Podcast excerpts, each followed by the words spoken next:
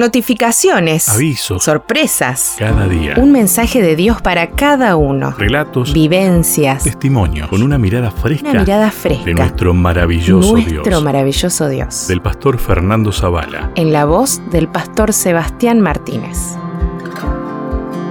El verdadero perdón. Padre, perdónalos, porque no saben lo que hacen. Lucas 23:34. Hace unos años, mientras revisaba las revistas que en el mostrador de una iglesia se colocaban para regalar, vi una portada que me llamó la atención. Aparecía la foto de LeBron James, para entonces el mejor jugador de básquetbol del mundo, con el uniforme de Cleveland Cavalier, su nuevo equipo. Se trataba de un artículo escrito por Martin Surrey, profesor de inglés de Lines, Washington. El argumento del artículo era sencillo, pero poderoso. ¿Por qué los fanáticos de Cleveland estaban dispuestos a perdonar a LeBron siendo que no había nada que perdonar? En opinión del autor, LeBron James no traicionó a su equipo Cleveland Cavalier cuando, siendo agente libre, optó jugar para Miami Heat. Es verdad, fue Cleveland quien originalmente lo contrató y fue en el estado de Ohio donde LeBron nació. Sin embargo, ¿no tenía él todo el derecho de firmar con el equipo de su preferencia? Después de cuatro años en Miami, tiempo durante el cual LeBron fue el factor decisivo para que Miami Heat ganara dos campeonatos de la NBA, la superestrella del básquetbol decidió regresar a Cleveland. Entonces, aparecieron por miles las pancartas estampadas con el mensaje, Te perdonamos, LeBron. ¿Qué estaban perdonando? pregunta el profesor Surrise. No había nada que perdonar. Lo que dice el profesor tiene sentido.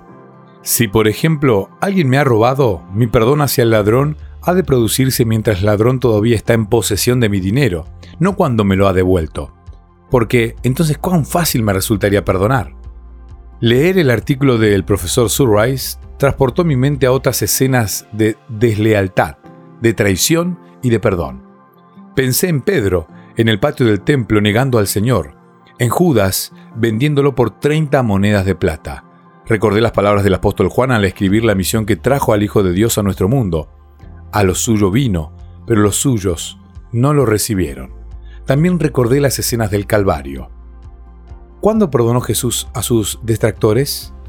Mientras sufría los intensos dolores de los clavos y su sangre corría por sus sienes, mientras todavía se escuchaban los insultos, nuestro amado Señor exclamó, Padre, perdónalos porque no saben lo que hacen. Lucas 23:34. Si esto no es perdón, entonces ¿qué es? Oh amor divino, que no esperaste a que nos reconciliáramos contigo para entregar a tu Hijo a la muerte y muerte de la cruz. Gracias Padre porque entregaste a tu Hijo a la muerte cuando todavía éramos tus enemigos, y porque hiciste provisión para perdonarnos antes de merecer tu perdón.